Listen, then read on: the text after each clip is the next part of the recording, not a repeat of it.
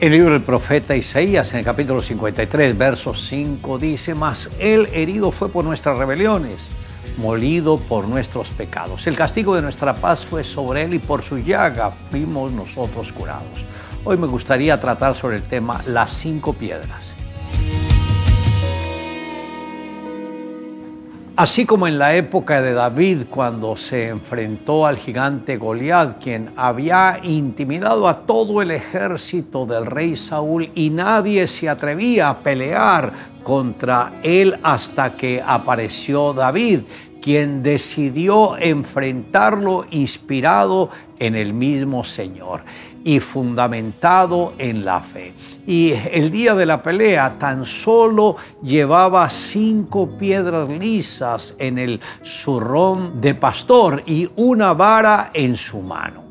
Y Dios le dio la victoria no solo a él, sino a toda la nación de Israel. Así venció David al filisteo con honda y piedra, e hirió al filisteo y lo mató sin tener David espada en su mano. Esto está en Primera de Samuel, capítulo 17, verso 50. David fue un prototipo de lo que Jesús tendría que conquistar cuando él vino a este mundo.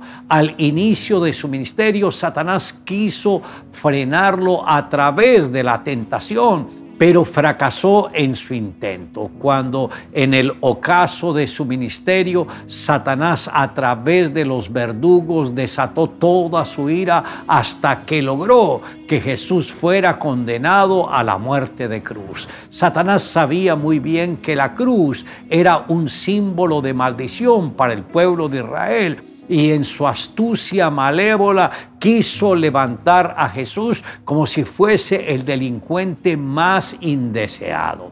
Pero el adversario no contaba con algo, que esa muerte de Jesús en la cruz sería la derrota total de Satanás y sus huestes de maldad las dos heridas en sus manos, las dos heridas en sus pies y la herida en su costado derecho cuando le clavaron la lanza se convirtieron en esas cinco piedras que derribaron al gigante. La victoria de David ante el gigante puso en fuga a todos los filisteos. De igual manera, la victoria de Jesús sobre el adversario fue la derrota sobre todos los demonios. Por tal motivo, si usted aún no ha tenido un encuentro con Jesús, no deje pasar este momento. Abra su corazón al Señor Jesús, invítelo a que Él sea su Señor y su Salvador y notará el cambio tan tremendo que el Señor hará en su vida.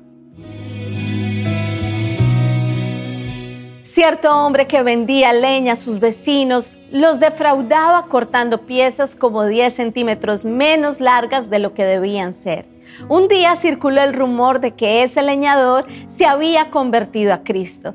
Nadie creía el informe. Decían que ese tipo no cambiaría. Sin embargo, un hombre para satisfacer su curiosidad fue a una tienda donde aquel leñador había entregado un montón de leña. Midió las piezas y descubrió que medían como 10 centímetros más de lo que debían.